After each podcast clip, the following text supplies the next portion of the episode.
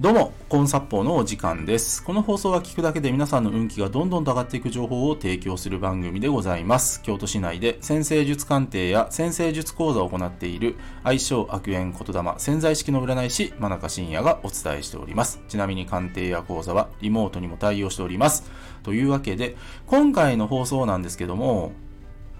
自分を幸せにする技術は〇〇だをテーマにお話ししていきます。でね、早速、この自分を幸せに技術の〇〇って何っていうとですね、疑うなんですよ。疑う。で、その疑うも、正確には自分の正しさを疑うってことなんですね。で、人って、やっぱりプライドが高いし、我が強い生き物なんですよ。だから、自分の正しさに執着してしまうんですね。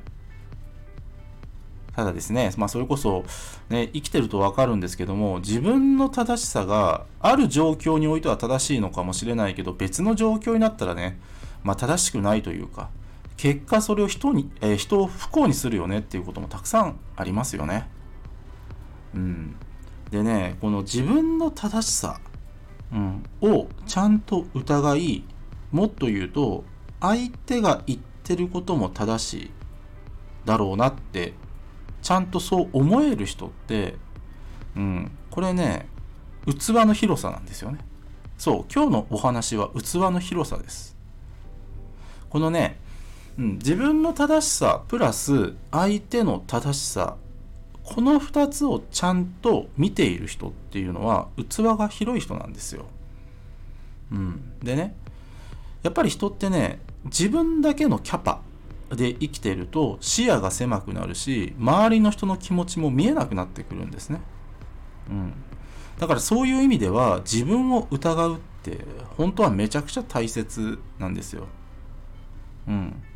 でこのコンサッポチャンネルをお聞きの皆さんはですねいろいろ勉強されているので、まあ、こういう時はこう振る舞ったらいいとかね。あんな時はこうするのがベストだみたいなのがねたくさん頭の中に入ってる方って多いんですけどただそこにこだわり、その価値観を相手に押し付けるのもまた NG でもあったりするんですよね。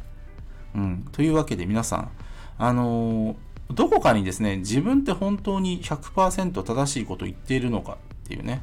そこを疑うっていうのは結構重要です。で、繰り返しになりますけども、これがちゃんと疑える人、もっと言うと、自分も正しいことは言ってるんだろうけど、相手も正しいことを言ってるよなと。ちゃんと思えることこそが器の広さであり、生きるのを楽にする技術でもあります。ぜひ皆さんこれを念頭に置いてですね、えー今から以降、ね、ぜひ、まあ、実践というかそういう気持ちで日々過ごされることをお勧めいたします。今日は以上です。ご清聴ありがとうございました。よろしければいいねやフォローの方をよろしくお願いいたします。あと僕のね、えー潜在式先生術鑑定や講座、えー3位ですね、先生術で運気が上がる情報が詰まりに詰まりまくった PDF データ、こちらプレゼント企画やっております。3位ですね、コンサポーチャンネルのフォローアップ、プラス運気が上がる情報を週6で無料で配信しているメールマガジンございます。紹介欄の方をもっと見るのボタンをタップしてからご覧ください。真中深也でした。ありがとうございました。